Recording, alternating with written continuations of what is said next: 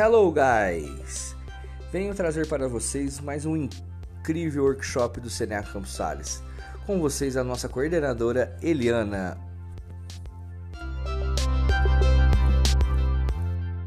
Good evening, guys. It's Eliana here from CNA Campos Sales. É com bastante alegria que eu vim apresentar para vocês a nossa convidada, Érica, direto da Suíça, para conversar com os nossos alunos, falar um pouco da experiência de viver num novo país. Ela já está lá há oito anos e queremos que vocês possam fazer suas perguntas, tirar dúvidas, receber dicas, porque com certeza ela tem muito a oferecer. É professora de inglês também, foi professora do CNA, foi aluna do CNA e vem com bastante dicas para todos vocês. Espero que curtam muito, tá bom? So let me introduce you to Erica. There we go. Good afternoon, everyone. It's a great pleasure to have all you in here. And I'm so happy to introduce you to Erica. She's my friend, personal friend, and also an English teacher. And uh, she's here to share with us some of her experiences as a Brazilian person who moved to another country and faced all kinds of uh, novelties as well as difficulties. So welcome on board, Erica. Welcome, and uh, this is your stage right now, okay? Okay, well, so hello, everybody. Um, Hi there. uh, so I'll be, I mean, I'm going to talk a little bit about my experience to you, but also I would like to introduce um, the Swiss person, I mean, the, the, my husband, he's also here. Hello.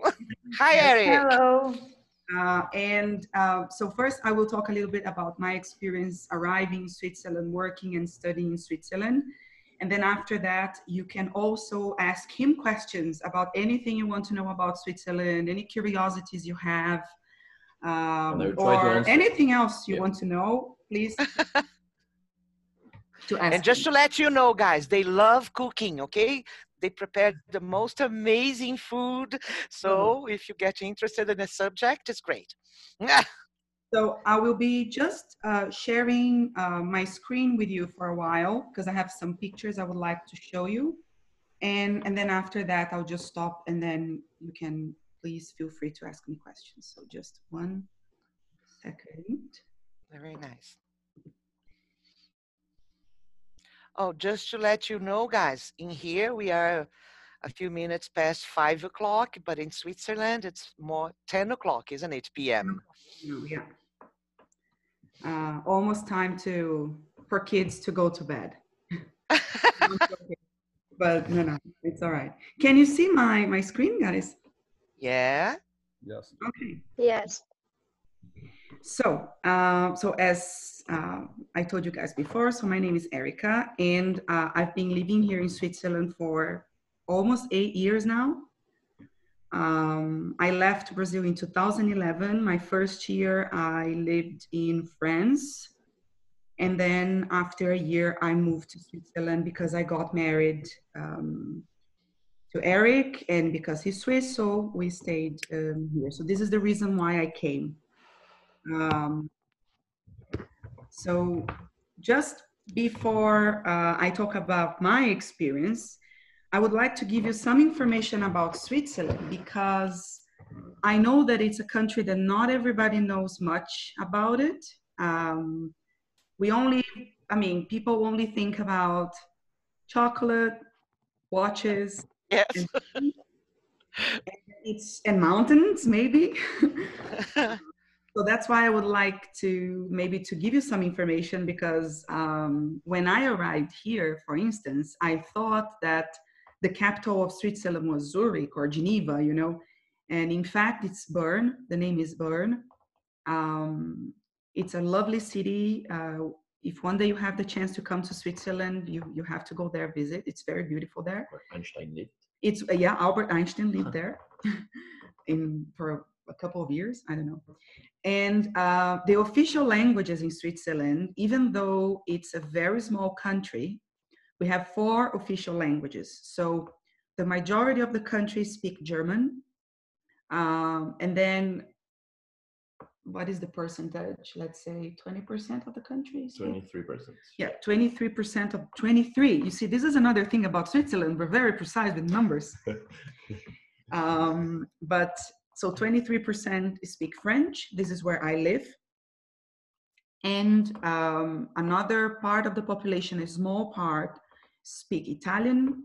And a very, very, very tiny little part of Switzerland speak a language called Romansh that I have no idea what this language is, but it's something like it's a mix of Latin and It's a dialect mixed with uh, German and Italian. So it's a very, very different language, but it's really like something one I think it's one percent. Zero point eight percent.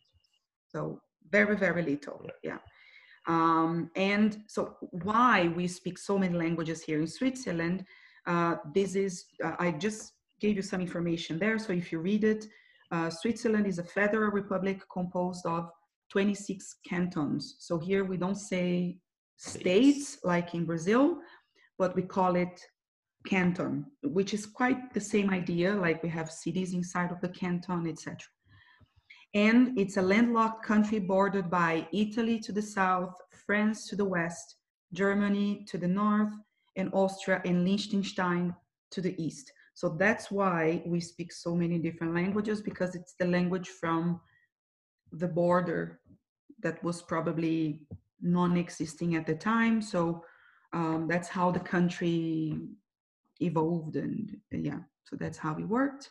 So it's very interesting. It's Maybe a little word about Liechtenstein. I don't know much about Liechtenstein, but yeah, it's a place full of banks. That's all I know. But um, so I just show you some pictures of here. So you see the mountains. So it, you don't have mountains everywhere, but you can see them from almost everywhere you go. Um, so how I got here. So uh, as I told you guys, I met my husband in a very unusual way. Um, I won't spend an hour telling the story, but in 2000, for the students who are a little bit my age, maybe, there was something called ICQ. Um, it was like the beginning of the internet at the time, and it was novelty, like it was completely new. To be able to speak English to people with uh, with people from other countries. It was uh, like it was something wow like no we, we could never do that before. Um when i studied english just to tell you a little anecdote when i was 12 i started studying english at cna in mogi mogi das cruzes where eliana comes from. And so that's where i learned that's where i learned english and i studied english there for i don't know six years maybe and when i was 18 i started working as a receptionist at cna and then after three years and a half, I became a teacher at CNA. so I can say that I spent my whole life at CNA. Very And- nice. And I started so um, um, talking to Eric online on ICQ. It was kind of my pen pal. I don't know, we we were friends. And he sent me, he used to send me letters in English and we used to, to talk about our lives, like in Brazil, in Switzerland. And we got in touch for 10 years. We Wow. kept to each other. But from time to time, it was not something regular. I had my life back in Brazil. He had his life here in Switzerland. And that's how it went. I had news from him from time to time. And, and it kept going. And time flew by and voila. And later, we decided to meet up. And I came to Switzerland on holidays uh, with a friend of mine. And that's how we met. And six months later, I came to France to stay a year as an au pair. I don't know if you all, I think you are all familiar maybe with this program. Yes, so I I guess could- they are. So I could stay a little bit closer to Eric and also learn the language, etc. And then one year and a half later, um, we got married, and that's how that's how I got here. um, my so where I live, uh, so I live in a city called Lausanne. Um, so you can see from the pictures, it's a beautiful city. Um, Really beautiful. I really like it here. Um, it's quite small compared to Brazilian cities, but it's big for Swiss cities. Um, there are about 300,000 people. Something like that, yeah, yeah. Yeah, so about 300,000. Um, and it's the Olympic capital. I don't know if you know that, but uh, Lausanne is the Olympic capital. So all the conf- uh, the federations, like uh, from sports, they are all based in Lausanne. And the torch, you know, the Olympic torch with the fire, it's here in Lausanne, and it leaves Lausanne to go to the country where you have the Olympic Games. So very nice. So it's Interesting. full of life, full of sports, full of international companies, students. You can. Uh, it's one of the most multicultural cities in Europe, like in terms of language variety. You can hear all sorts of languages when you are in the subway or on the streets. There's a huge Brazilian community here, like everywhere. um, and and people from all over the world, basically. I have friends from from from everywhere, really, from Turkey, from Australia, from Africa, from from everywhere. And my my first two or three we- years here, uh, they were quite difficult, like to adapt, uh, to learn the language. So I had to learn French, um, to find a job, to meet people, to have friends. It's not that easy. So we we have this idea that oh, living abroad it must be a dream. It is, of course, it is like for me it's a dream because it was my dream. But you must have a very good reason to to move because you have lots of challenges. You really start and you miss your family, you miss your friends, but it's a huge opportunity to learn so many things. And uh, so in the beginning, I found a difference. I mean, I found I was lucky to find a job as a teacher when I first arrived, but I had only a few hours. Private students, one hour here, one hour there. So I had to find other jobs, and I did things that I could never imagine I would do. Like I walked dogs, I cooked for children who came home at 12 o'clock from school because they didn't have a canteen at home. I, what else did I do? I did, I don't remember now, but I did some funny things. Oh, uh, once we organized this Brazilian thing in a bar and I had to make coxinha for everybody. So, um, so anyway, so beginning was quite um, interesting because I didn't have a lot of stability. And um, that's why, so it will lead me to my next topic. Um, so working and studying in Switzerland. So uh, after being here for three years and a half, kind of, um, I realized that I, I found more hours as a teacher. So now I work for two private schools here. So I teach teenagers most of the time and adults. Uh, so I teach English. But um, I teach here, it's different from Brazil. In Brazil, most of the teachers, they prefer to teach in private schools and not state schools because state schools, they are very difficult. Like it's difficult to, with the number of students you have in a class, the salary, lots of things. In Switzerland, it's the other way around. It's the opposite. It's good to work in a state school. Like in a state school, your salary is great. Um, you are supported by the school. You have long holidays. Like holidays here are huge. You have no idea. Oh, you have how many weeks do we have? Uh, 20. I think we have 20 weeks a year. So almost three months. No. Yeah. Wow. Yeah, this is good. so, because I want to teach in a state school, I decided to see okay, so what should I do? And my diplomas were not recognized here in Switzerland because in, in Brazil, I didn't study to be a teacher at first. I did um, what we call in Brazil, um, uh, huh, what's the name again? I forgot. Um, it's not a bachelor, it's um, technolo- a technologo. Yes.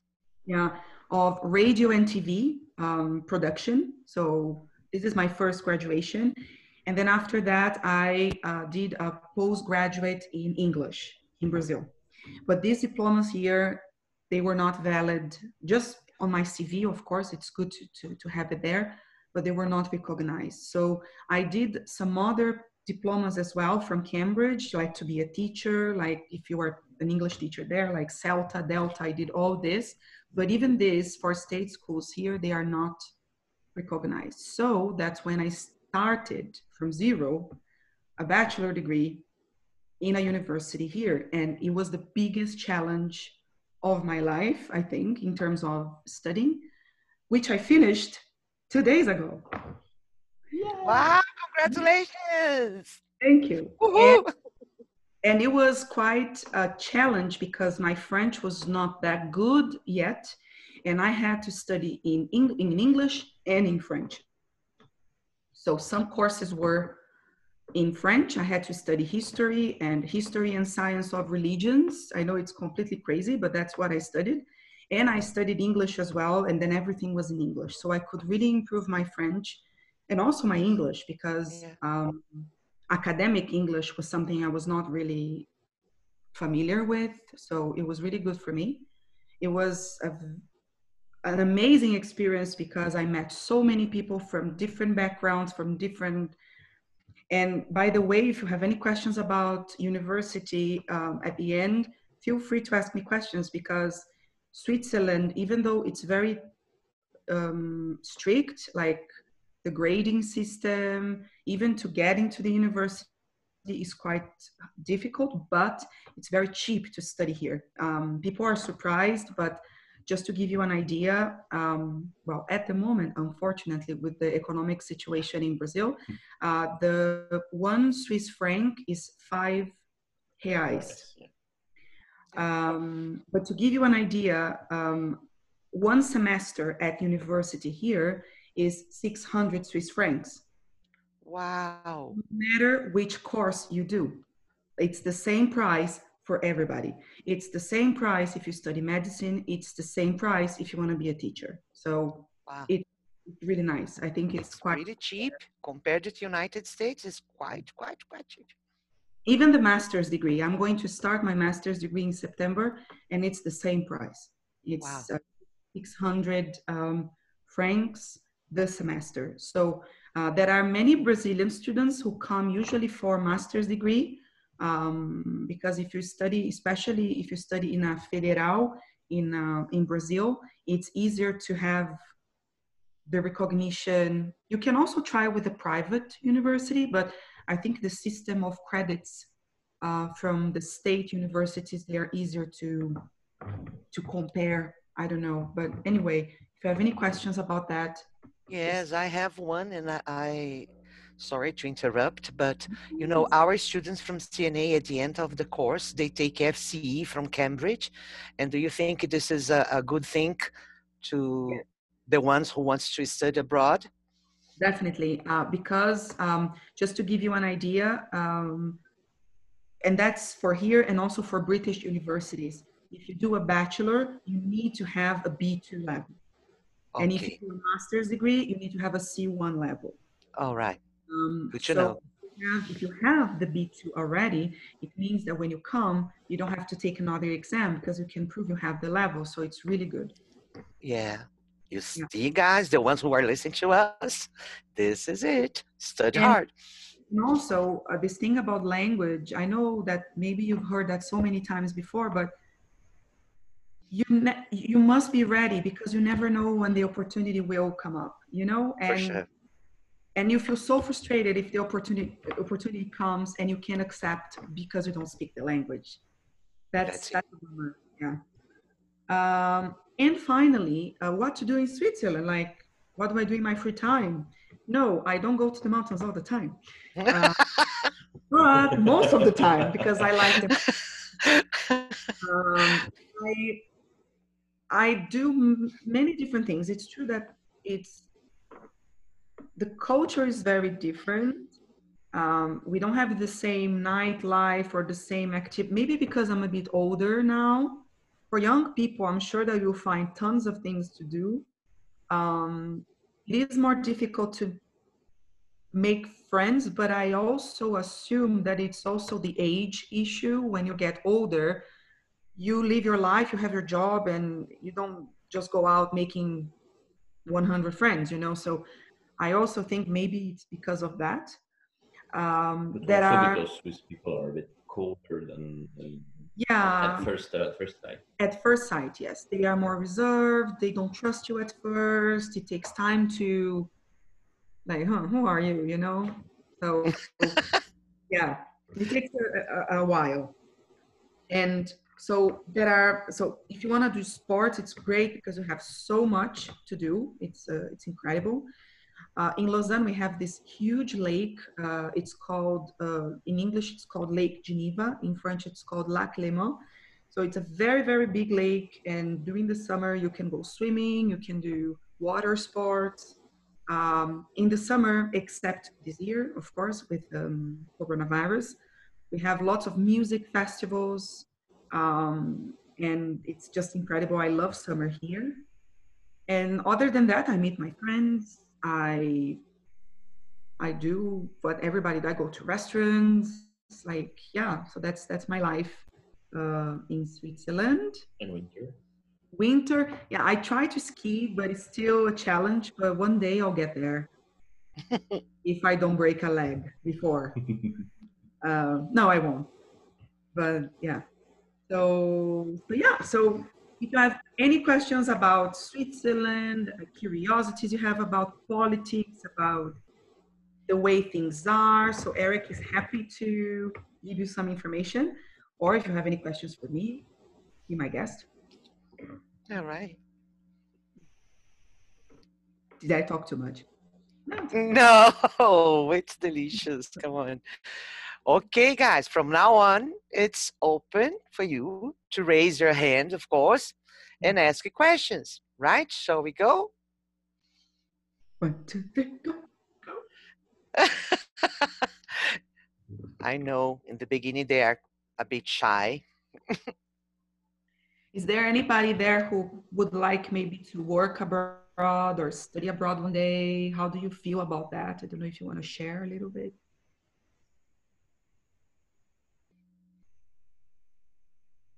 Or if you want to, would you like to visit Switzerland one day? Do you feel like visiting Switzerland one day? I don't believe you are that shy, guys. I don't- No, come on. Ah, okay. Natalia. Okay. Oh, her microphone, please.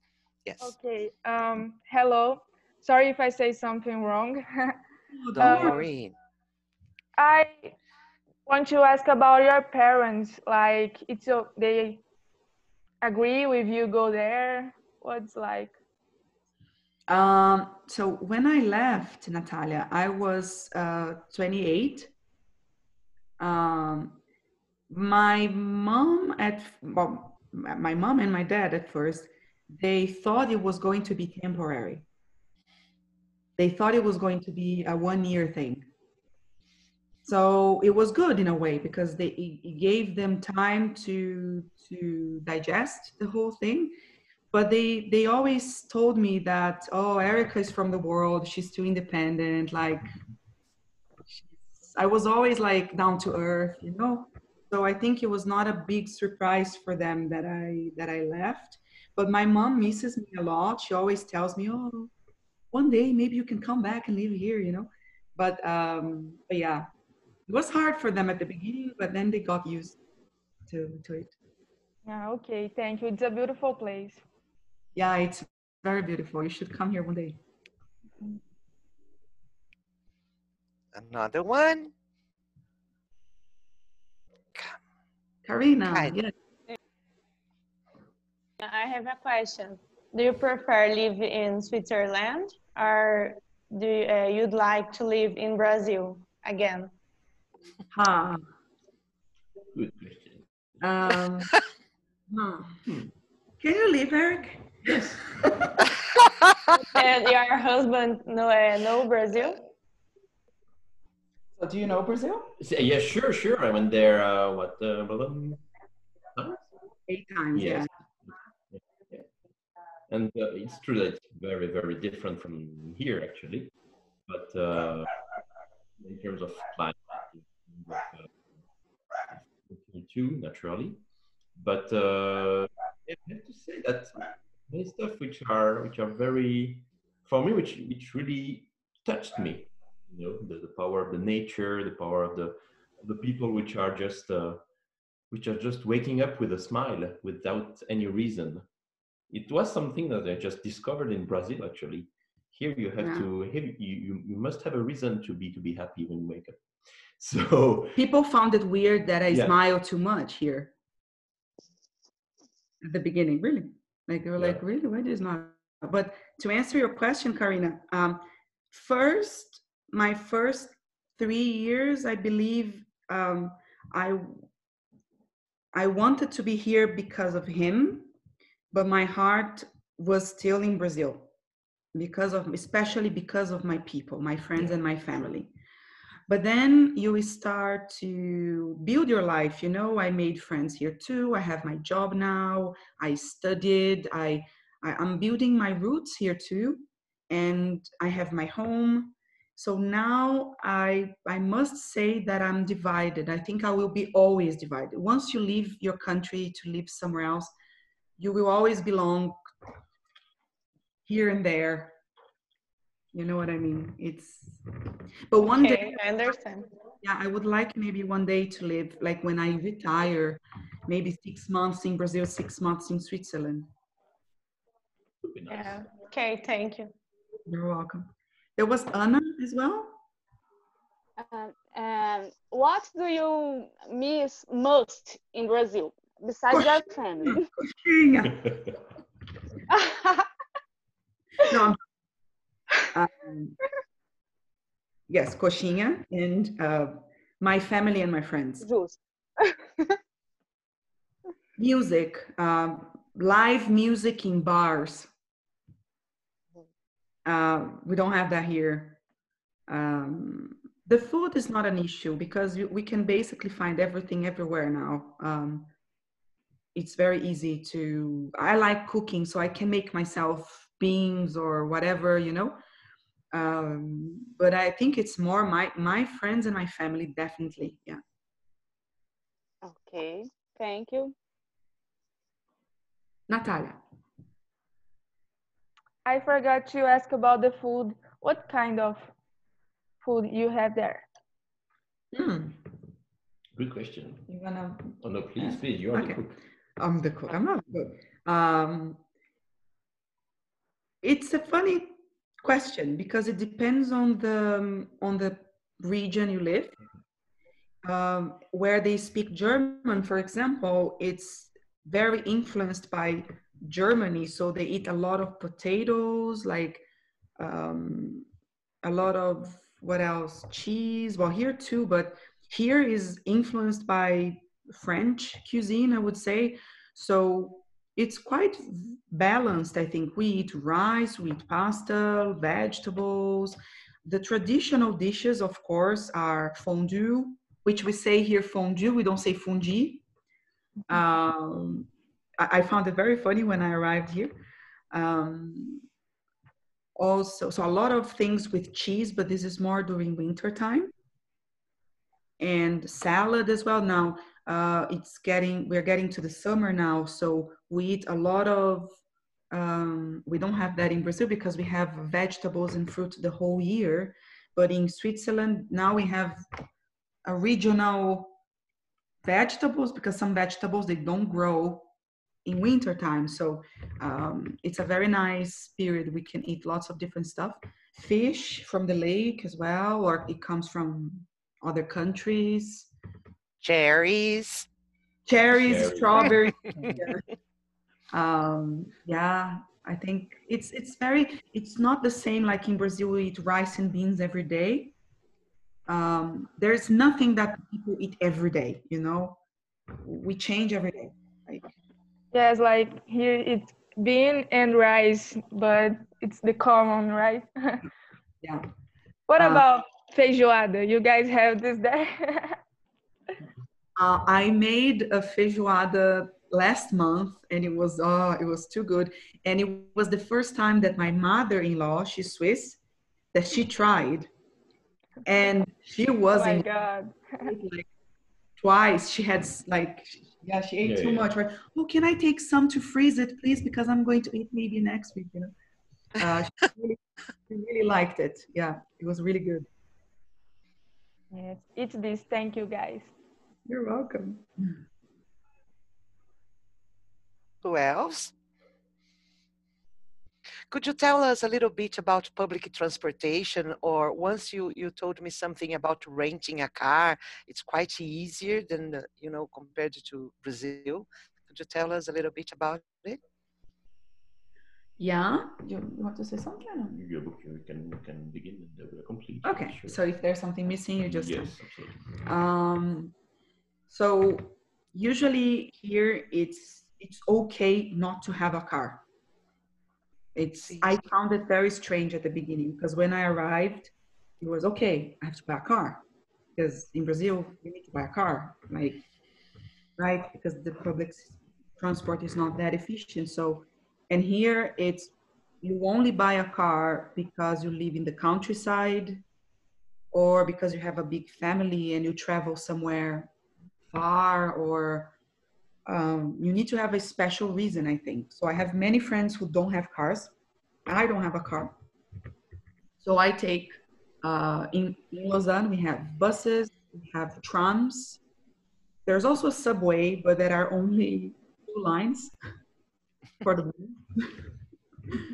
um, but it works pretty well.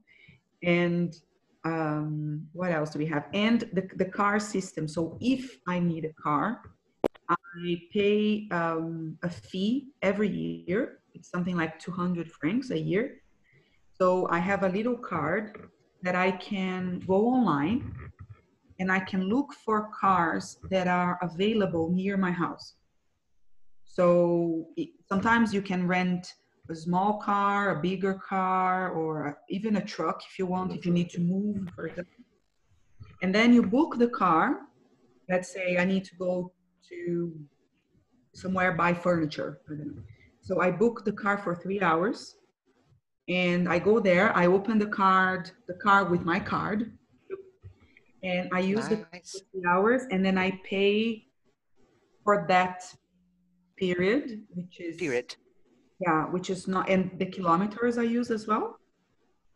But it's cheap if you don't use a lot. Like if I use it just when I really need it, it's cheaper than having a car. Um, if you start using all the time, of course, it's worth it to buy buy a car because then.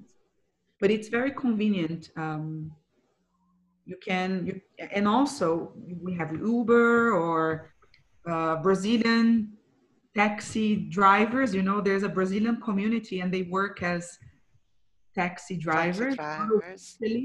And all the Brazilians know these people and they have their numbers, you know, and we can call them if we need.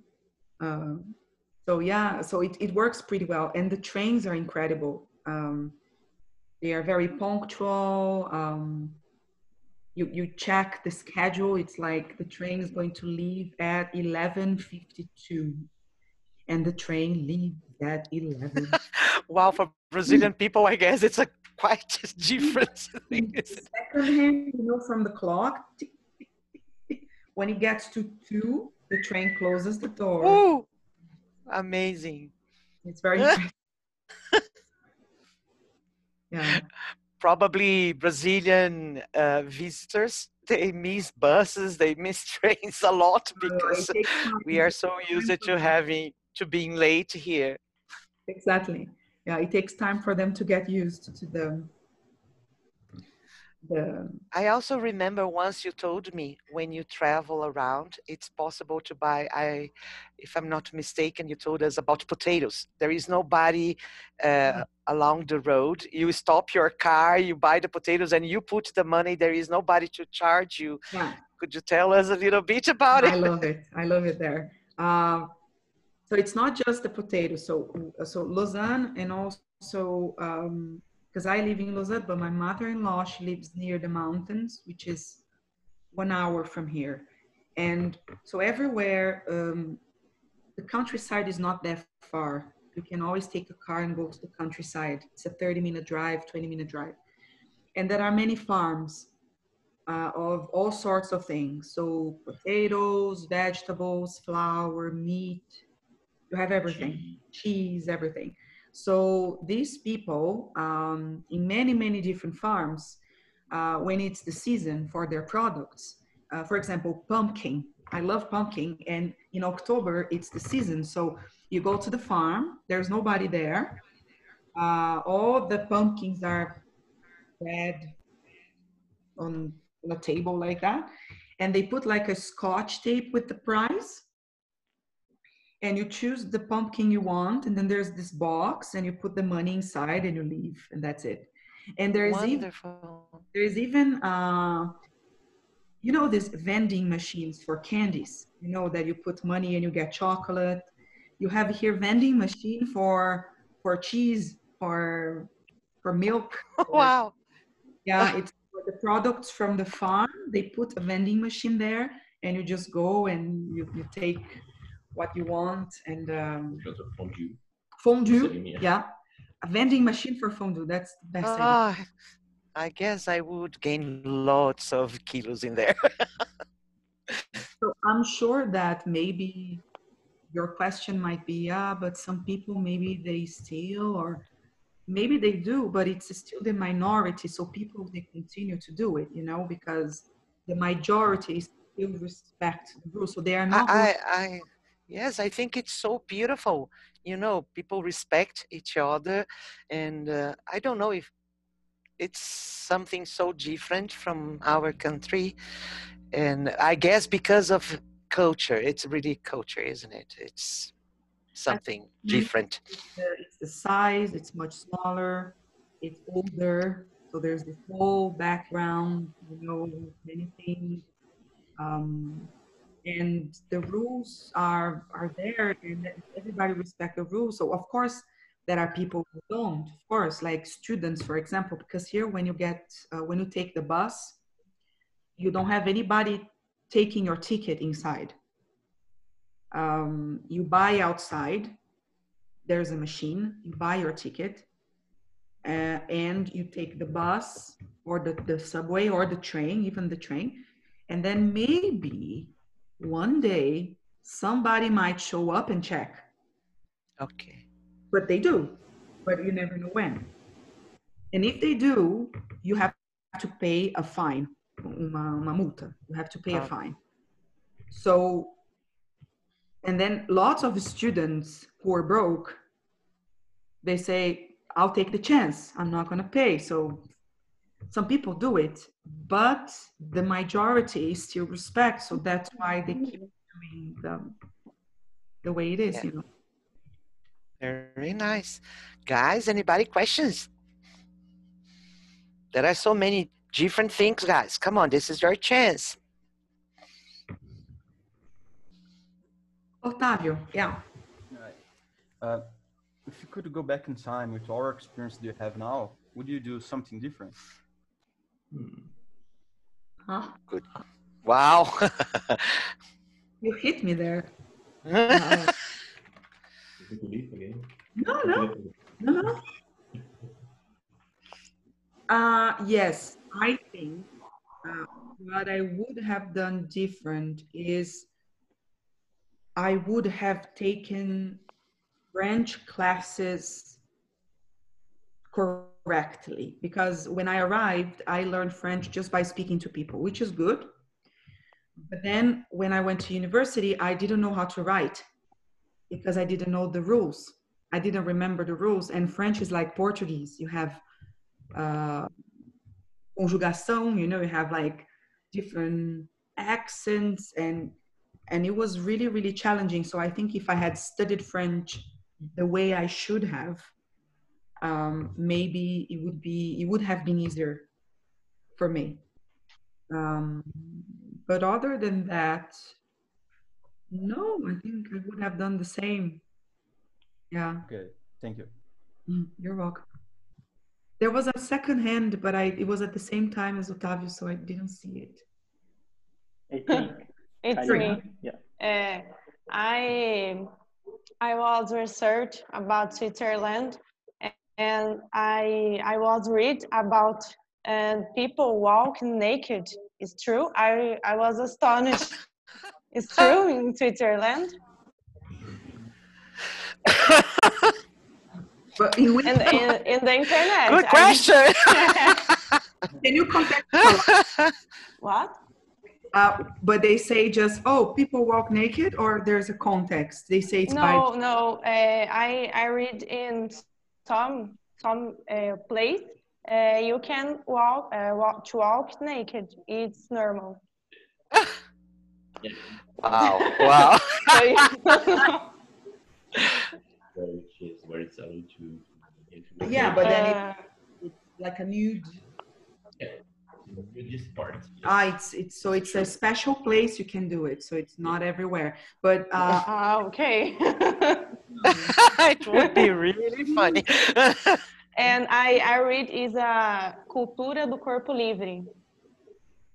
Uh, however, Karina, if you go to the lake here, uh, you can do topless without a problem. And there are many women who do more and more. Like, uh, there's no problem at all. But to be completely naked, you have certain places you can. Not everywhere. Even by the lake, there's a special beach you can be naked there, but it's not allowed in other places. But topless is okay. You can you can do it. Okay. Thank you. yeah, you're welcome. Questions? Evelyn, Hi. Uh, I researched you about the Switzerland, and I would like to know it's uh, it's legal to eat meat dogs and cats. To eat? Yeah. To read? No, no. It is? Uh, I don't know. Wait. I saw I saw it in the internet. Okay, so since 1973, it's not legal. Oh, Because Swiss people vote for everything, so they voted for that uh, too. Um, but you can eat, um, they eat lots of things that in Brazil we don't eat. Like they eat horse. Um like you find it, he likes it. I, I can't try it. Um, they eat horse, they eat um, what we call rabbits. Well, we eat that in Brazil too. I mean, I don't eat it, but people Mhm. eat it. Um, uh, insect is not very common. It's coming, but it's not very common. So about insects too. Yeah, insects, now it's coming slowly. You can find in the supermarket, you can buy crickets. You know, grilo. Really? My goodness. And uh, you can also eat, there's a period of the year that they eat um, wild animals, but it's something very, very controlled. Uh, it's just for a month and it's to control the population apparently, because otherwise they start going to the city. So they have a number of animals they can they can hunt. It's not like oh you just go hunt and um, ah, Wanderson also raised a hand. Hello everyone, uh, Erica, I would like to know uh, why the Swiss chocolate is considered the best in the world. Ah, Uh-huh. very good question. Um, Belgium chocolate is also considered very, very good. Uh, but Swiss chocolate apparently is because of the milk. And indeed, the milk here is different. When I drink the milk from the bottle, I can feel the difference. It's really, really good. And this is due to what the cows eat as well. The kind of grass they eat. That's why the flowers or I don't know, it's the vegetation in the Alps, depending on the, where the cows are. This is the reason why. Uh, do you all? I don't know if you if you know the cheese called Gruyere. Um, it's it's a cheese you can find. Sometimes you go to the supermarket in and you can find like queijo tipo tipo Gruyere. Um, but you will never be able to make this cheese anywhere the way it should be because it is that way because it's made in that place with those cows that eat that grass. You know what I mean? So it's, I think it's very particular because of the milk. Yeah. And it's very cheap here, the chocolate. It's, it's incredible. It's, and What else, guys? nobody raised a hand yet, but uh, wine in Switzerland is also incredibly good. Uh, it's not popular because uh, we don't export a lot because they consume everything here. but like French wine, it's it's really really really good. Um, so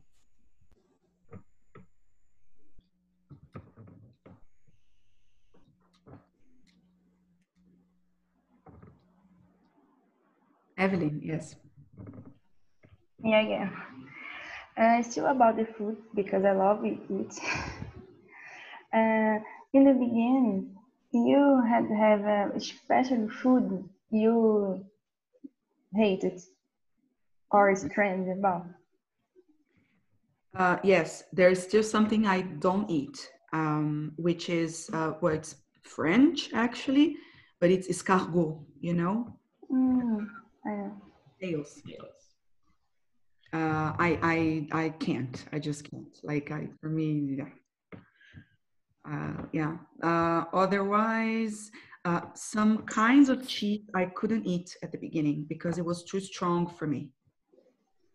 And then little by little, like gold cheese, de cabra, you know, gold cheese at the beginning, it was too strong and now it's my favorite.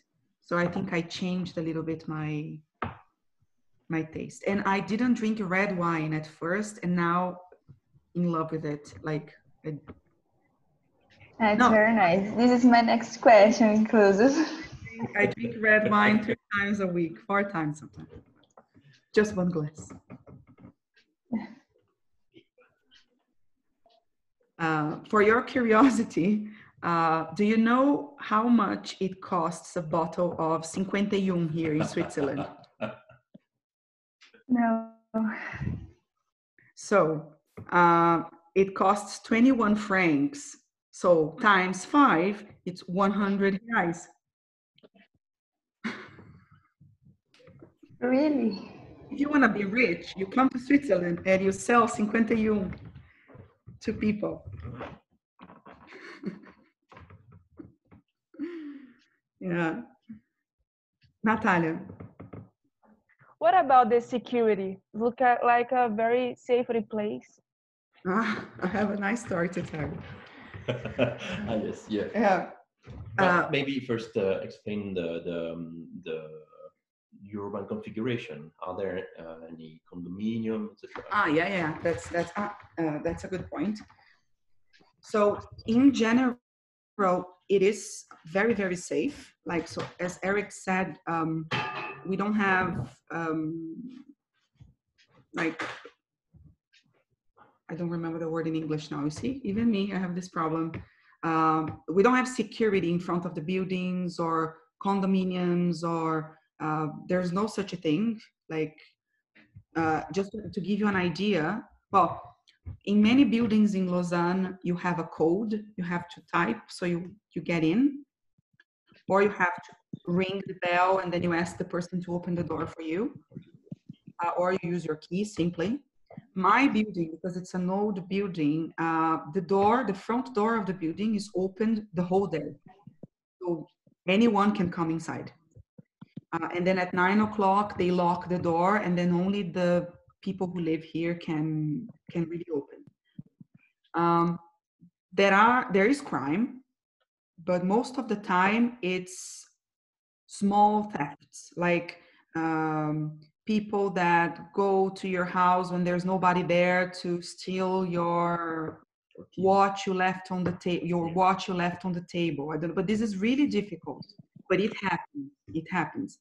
But or on the street pickpockets um, in the subway or um, this kind of thing.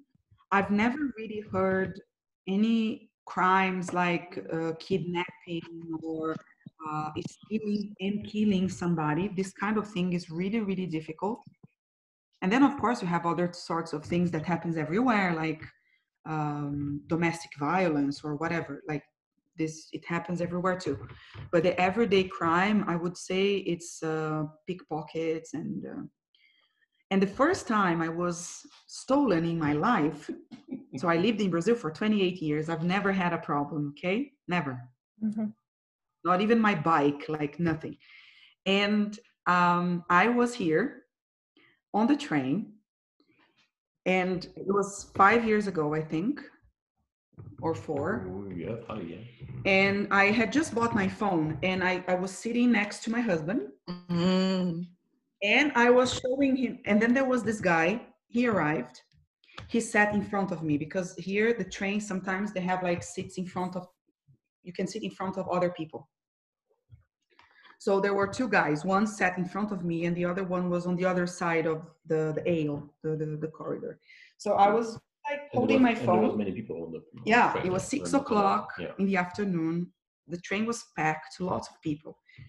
I was showing something to Eric. The train stopped by a station. The guy grabbed the phone out of my hand, bah, like this, you know, and ran away.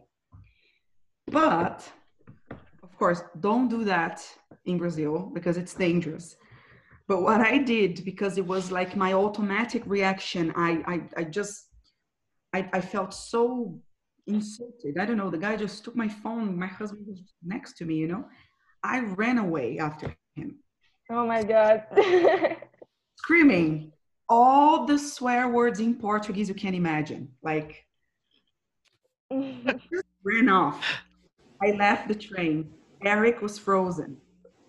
Like my wife left the train, and we had uh, at that day we had bought um, like a mixer, but a very big one.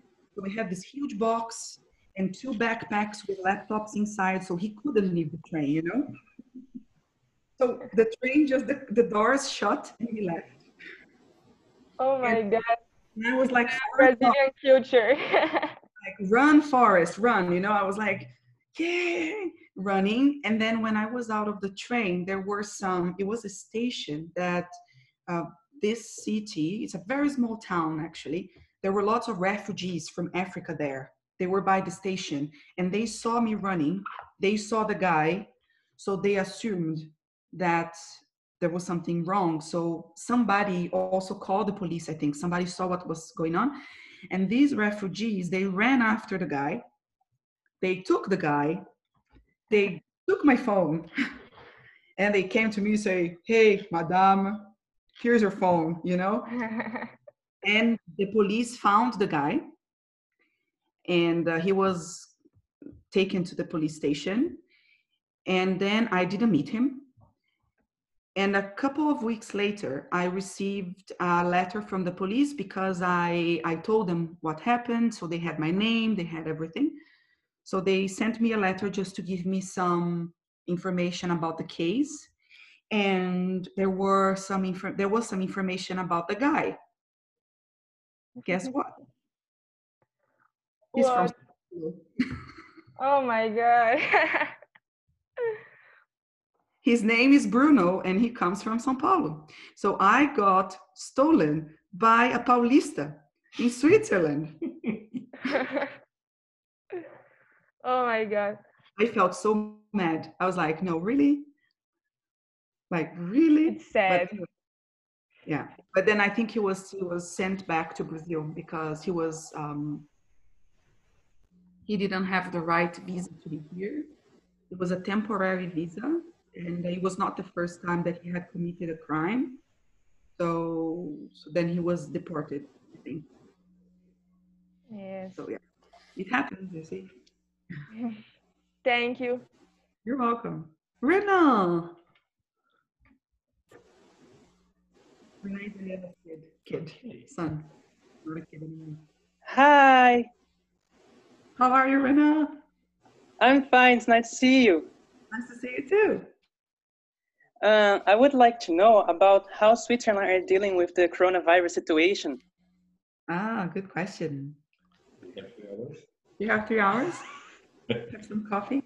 Um, no, I think, well, so just to give you some hope, um, So now we have less and less, um, fewer and fewer number of cases. Like um, we had a complete lockdown for two months and a half um, until we reached the, the peak. We, we had like around 1,500 infected people a day at the time. It was in, in April. And um, it was not a lockdown like in France, because in France you could not leave your place, otherwise you would uh, receive, you had to pay a fine, I think. It was very, very strict. In Switzerland, it was it was recommended that we could not leave, but everything was closed, like everything. So the only things that were opened were supermarket, pharmacies, and hospitals. And there you go, only that. So after two months and a half, um, we started to have our numbers go down. Now we have about 10 to 20 new cases a day, which is not a lot. Um, For the whole country. For the whole country, yes. So 20 cases a day.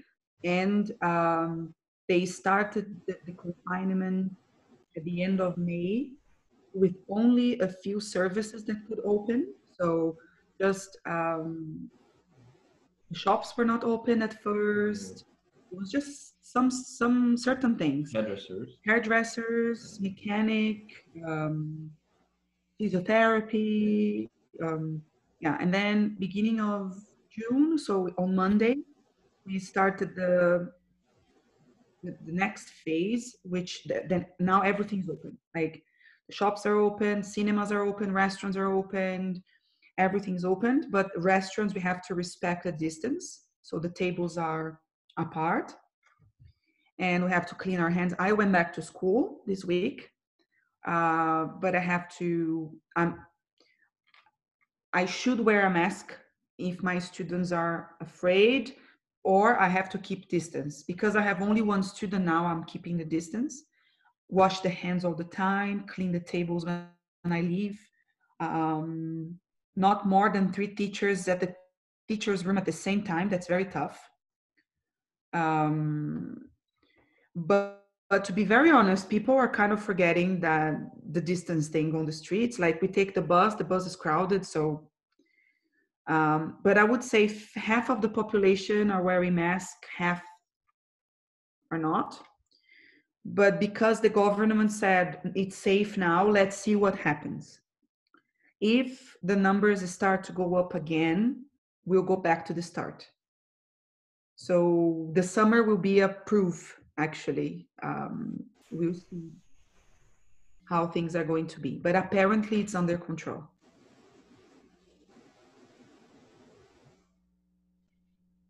Yeah. Interesting. Can I ask you, uh, Erica, to stop sharing the picture so we can have the the whole screen to everybody? I guess CG wants to take a picture of us. Can I ask you guys to turn on your camera a little bit for us to take a picture?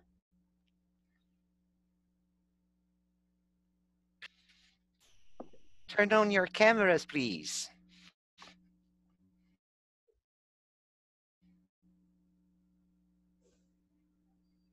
Tati, Luisa. So as CG wants to take a picture, so it's beautiful to have the faces, not the. Shall we? I can do like this.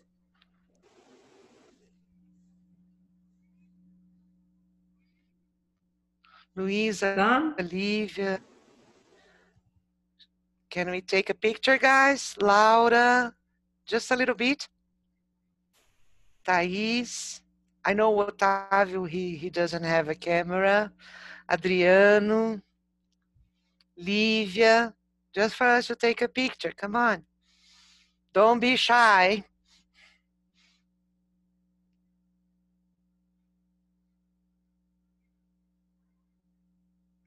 Can you hear me? Yes? Livia, where are you?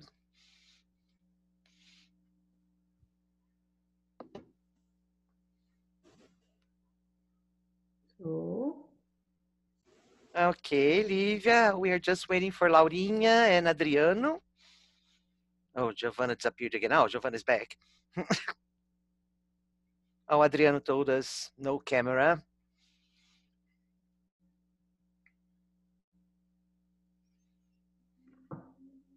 Yes, Cid, you tell us, ok? Cid, você fala para nós se você quer um sorrisão, se você quer bem quietinho. Não, se vocês fizerem um super sorriso, vai ser fantástico. Eu queria muito que os nossos convidados, o Adriano e o Otávio, falassem um oi pra gente. Oi. Hello! Oi, Otávio. Oi. ok. Thank you. Sorriso, smile. Cheese. Cheese. Let's say cheese. Obrigada. Ficou ótimo. Ok. Obrigada. Okay, guys, we are almost running out of time. Is there any other question would like to ask? Nobody? Adriano. Nobody else? Evelyn? Evelyn? Yeah. Uh, I don't have any question more. I would like to thank you for sharing your experience. It's very nice. Oh, you're Erika. welcome. Thanks for being here. So, guys, I, I guess we are just ending. And Hello. Eric, Eric, I have a question. yeah. Hello, Thais. Would you like to ask? Okay, go ahead. I want to know if you know. Oh my God. Oh I want to know if you know about the academic life because I'm a biologist and uh, I have uh, some ideas for the future and I want to live in other country with my boyfriend and work with science. So your country is can be a possible for us. Um, Do you know something about this um, you you have you have a, a bachelor degree, uh, Thais? Master degree. You have a master's degree. There are uh, I know um, two or three Brazilians that came to Switzerland as biologists to do their PhD or they their postdoc. Uh, one he comes from Rondônia in Brazil and he lives in Geneva, but his research is in I don't know if it's in environment or ecology, I'm not sure. And another person I know, she did a PhD in, um, I think it was more genetics or something like this. I Um, like I work with genetics and it's very, there's there's a lot of I think there are opportunities here. You should definitely have a look because I know um, we have a whole group of Brazilians who are at university and uh, they all came here to do their PhDs. So it's it's, something you could definitely think about. I think. Ah, it's good. Thank you. Yeah. Uh, another thing, just to conclude, and also for you, Thais, and for the others, if you have any other questions about Switzerland, well, it's not in English, it's in Portuguese, but Eric and I have a YouTube channel and also an Instagram page called Viva Suíça. Um, You can repeat. I don't understand the name. the name is the name is Viva Suíça. Ah, okay.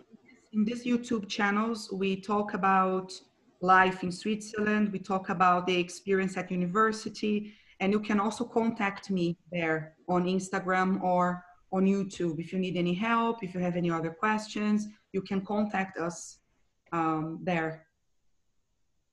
And it's amazing, guys. I follow them.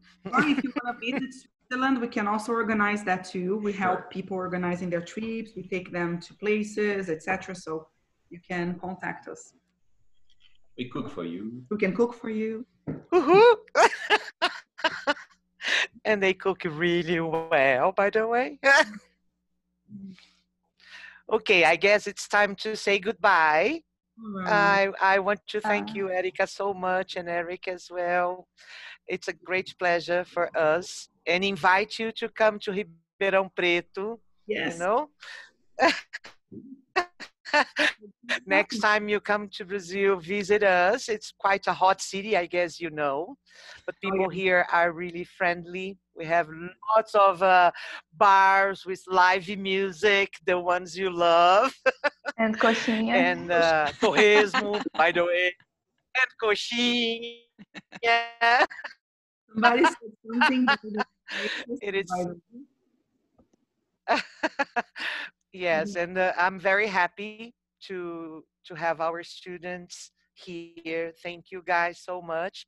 It's holiday here in Brazil, and they are here with us sharing these experiences. That's so great. thank you very much. I would like our uh, uh, anfitrião to unmute them so as we can clap our hands to say thank you. Shall we? Just a second, guys. They are gonna unmute you. Yes. And you are lovely, really lovely, Eric. Everybody? Eric and Eric. Thank you guys. Thank you so much. This is such a nice couple. okay. Thank you very much. Thank you Let's so clap much. our hands, guys. Let's go. Come on, there are some people. And good luck. Yay! Very good. Thank you. you. so much. Thank you so much. It was very nice. Thanks. Thank you. It was Thank lovely. so Thank you much. so much. Bye. Bye. Bye. Bye bye, everybody. Obrigado por todos que ouviram até aqui. Até mais.